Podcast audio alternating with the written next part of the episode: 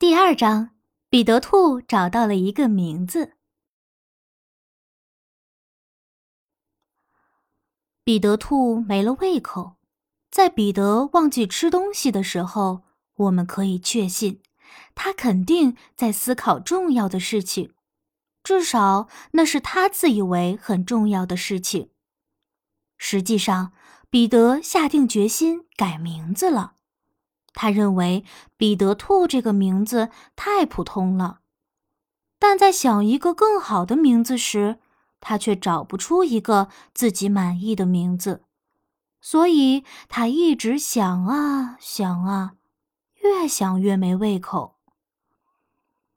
彼得兔对自己的名字不满意，他只把这件事告诉了臭鼬吉米，而臭鼬吉米建议彼得兔换个名字。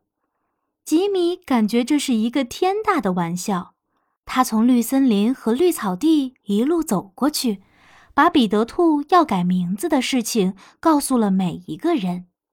一想到彼得兔的愚蠢，人人都开始大笑。而且，只要彼得没告诉他们新名字，他们就会一直取笑他。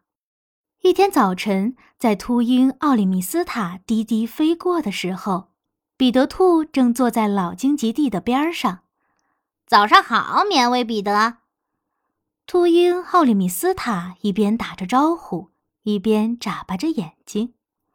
刚开始，彼得根本就没意识到他是对自己说话，但等他准备答话的时候，已经太迟了，因为秃鹰奥利米斯塔已经飞向了蔚蓝的天空。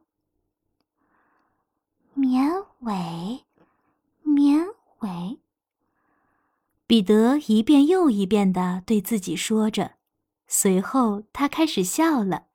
每说一次，他都发现自己越来越喜欢这个名字。棉尾，棉尾彼得，这个名字不知道比彼得兔强了多少倍。我听这个名字，才感觉自己是个人物。是的。这就是我要找的名字。我要告诉我所有的朋友，我不再叫彼得兔了，我叫绵尾彼得。彼得兔开始高兴地踢脚后跟了。他每次高兴的时候都是这么做的。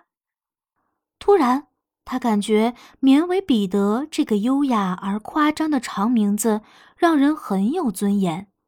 他不再踢脚后跟了。他开始练习装腔作势。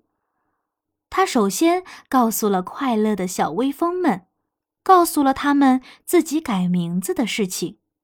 他要求他们以后叫自己的新名字“绵尾彼得”，只有这样叫他才会应答。如果仍旧称呼自己“彼得兔”的话，他是不会应声的。在向小微风们解释的时候。彼得兔一脸严肃庄重，在他说话的时候，小微风们都紧绷着脸。但彼得刚离开，他们就大笑起来了。这真是个笑话。他们一边笑，一边把这一消息告诉了绿草地和绿森林的小动物们。彼得兔改名字了。如果你想要得到他的回应。你必须称呼他为绵尾彼得先生。在小微风们四处传话的时候，彼得回到了老荆棘地。现在他叫绵尾彼得，这么一个好听的名字。他必须得让自己看起来既重要又强大，所以他开始练习装腔作势了。